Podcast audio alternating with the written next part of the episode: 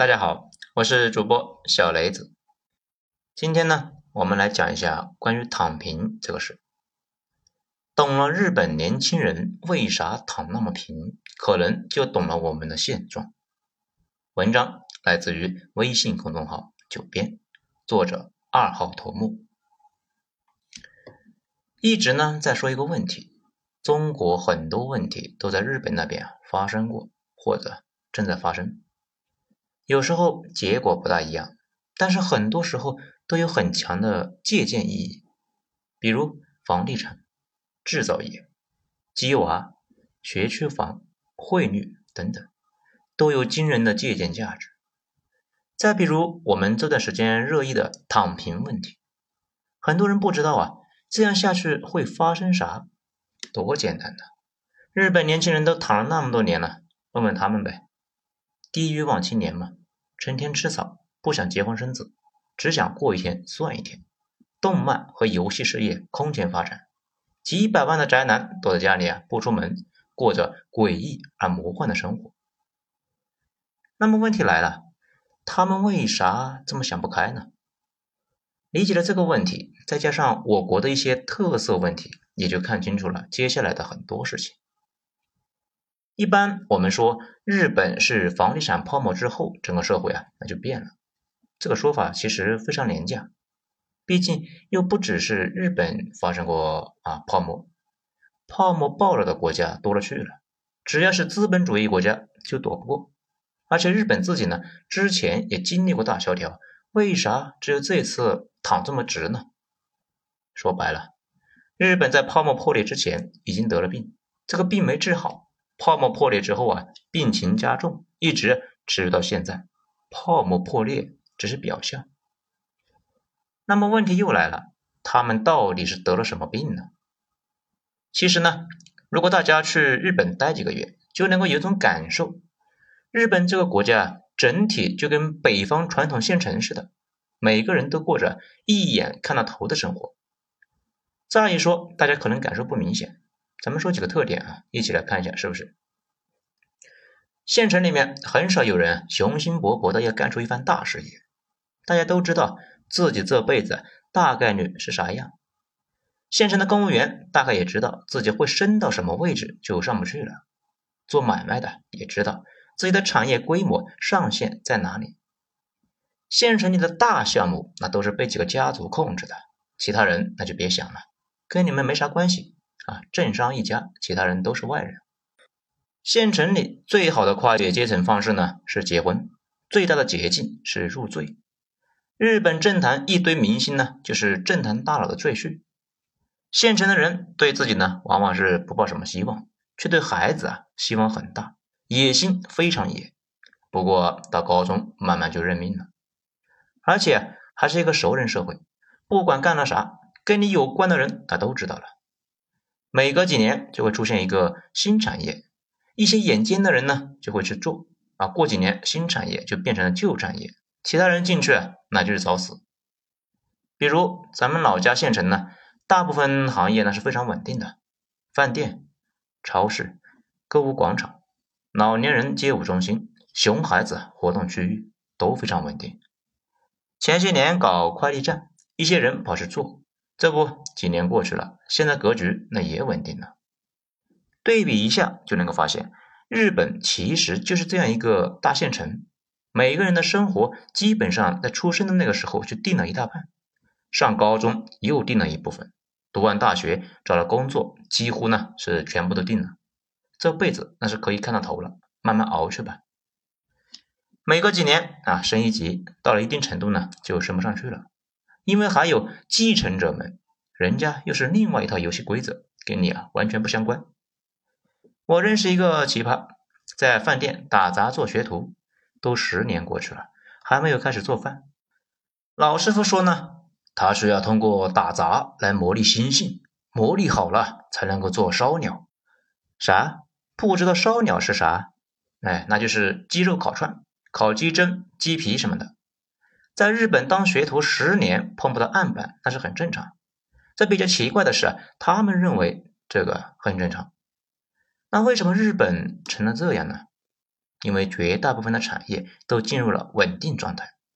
没错，产业一旦进入稳定状态，就会变成现成模式，再也不需要英雄，也不需要个人逞能，有完善的流程来保证质量和生产，有严格上的上下级关系，以及完善的晋升体系。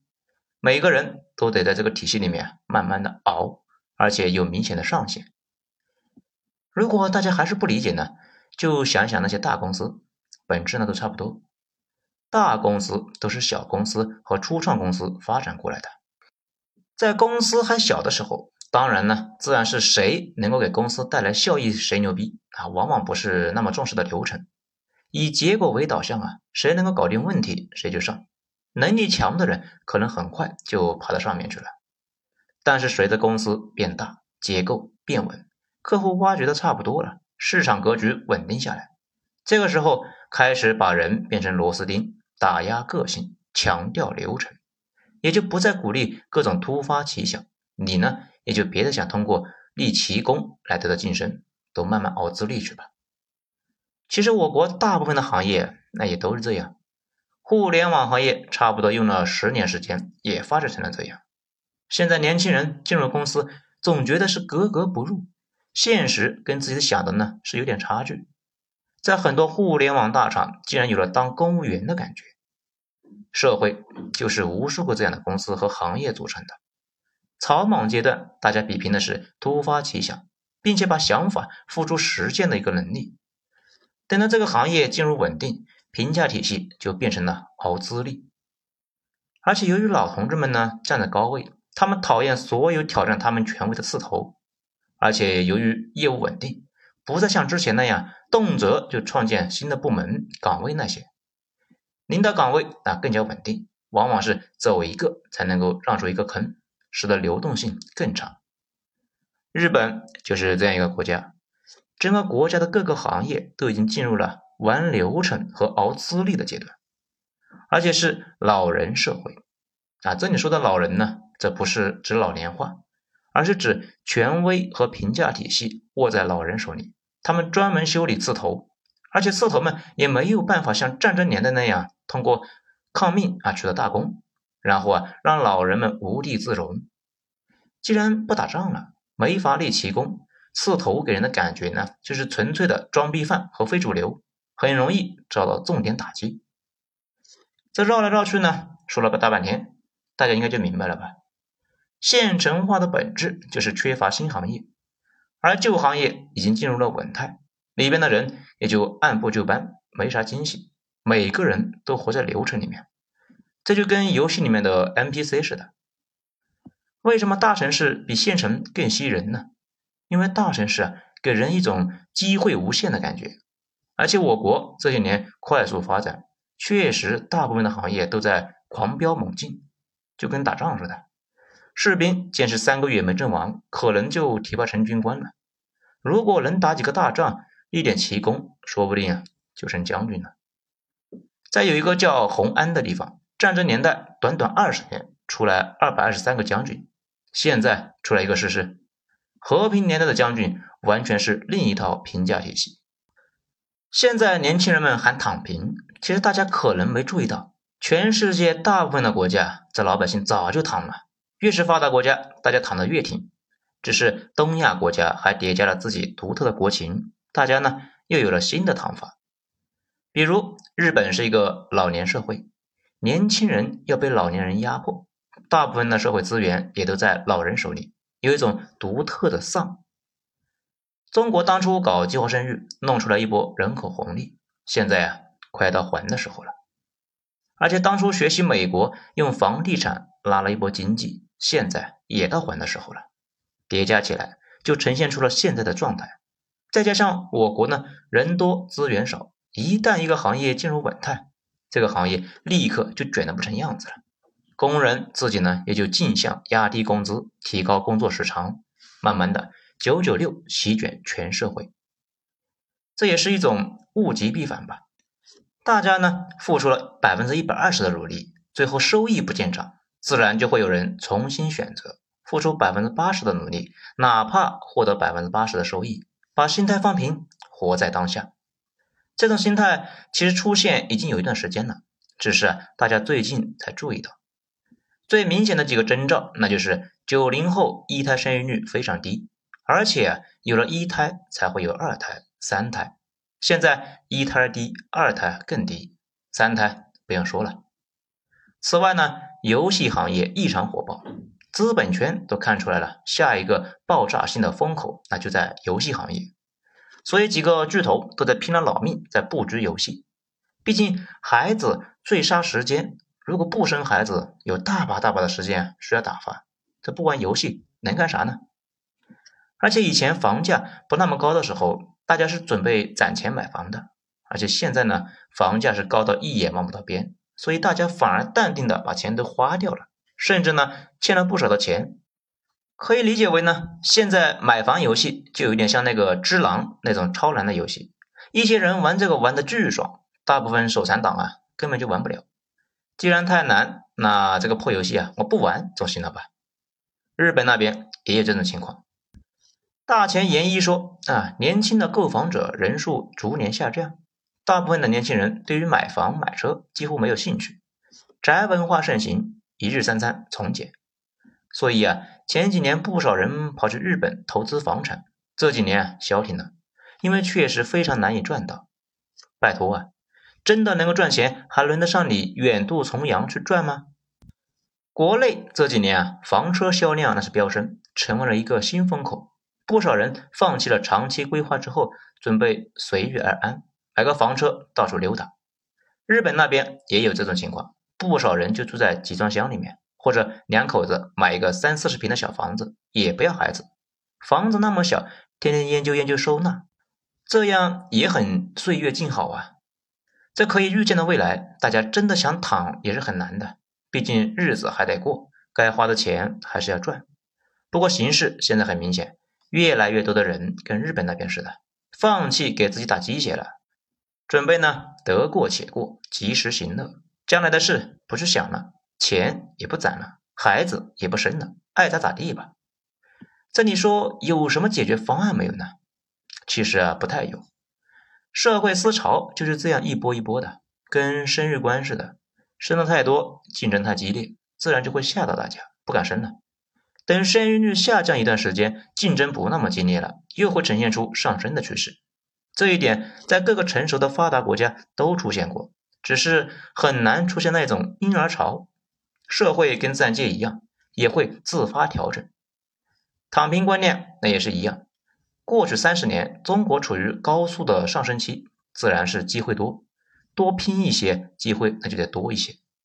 不过呢，这些年明显大多数行业都进入到了现成状态，格局已经形成了。这也是为啥你高考选专业，不管是想了解哪个专业，一帮过来人啊都来劝你别报，因为大部分的行业啊都是这样的，少部分人吃肉，大部分人喝汤。来的早的做大哥，来的晚的当小弟，新来的做小弟的小弟，形成了稳定的格局。大部分人在这个体系里面都属于二八定律里面的那个八，所以大部分人自然是会劝你啊别碰了。把这个逻辑再往深推一步，那就更加细思极恐了。我们经常说中国用三十年走完了发达国家一百年的路，其实呢，这三十年让大家形成了一个错觉，以为从草根到头部非常容易。毕竟呢，每个人的身边都有那么几个人走完了这条路。其实啊，根本就不是那么回事。看着容易，是因为那些年处于爆发期，给每一个人配了个电梯呀。甚至有人说。长安居大不易，这个时代呢又回来了。以前那种随随便便让一个农村小子大学毕业呢，跑去北京、上海买房定居，那才是反常态。现在格局定下来了，新常态出现了，或者说真正的常态出现了，大家反而不适应。那面对这种情况，大家都应该躺下来吗？当然不是了。咱们以前呢，在有一章里面说过一个逻辑。不少人啊说现在的生意越来越难做，其实啊生意本来就应该难做，而中国前三十年那种你只要生产出来就能够卖掉的情况反而是特例，竞争惨烈，利润薄微，那才是常态。做买卖就跟炒股似的，七赔二平一赚才是真正的现实。打工人也一样，成熟社会里面都是日本那样，每个人一旦进入了体系，就得慢慢爬。去做买卖，百分之九十概率活不下来。这个全世界呢，包括中国啊，创业三年存活率都不到百分之十。那为啥美国好像这个问题不太明显呢？他们也很明显的，只是大家平时关注的是他们的新产业。美国一直以来那有新产业出来，类似谷歌、亚马逊、Facebook、苹果这类的企业呢，一直都是从全世界赚钱，所以一直有持续的草莽行为。这些行业还带动了美股。继续呢，从全世界吸钱，而日本一直呢点错的科技树，那为什么他们总是往错的点呢？日本自己也在反思啊，得出来的结论是，不管他们怎么点都会错。道理呢也不复杂，他们自己的国内市场太小，依赖海外，不管啥技术，单凭他们自己那是发展不起来的。一旦什么技术被日本搞定，他们申请了专利，大国立刻就会变轨。毕竟不变轨，就等着给日本交专利费了。所以日本搞出来什么东西啊，都没人用。日本现在最核心的产业都是三十年前的产业。看懂了这个呢，大家现在就懂了，我国为什么顶着和美国贸易战的风险，一直要爬科技树了吧？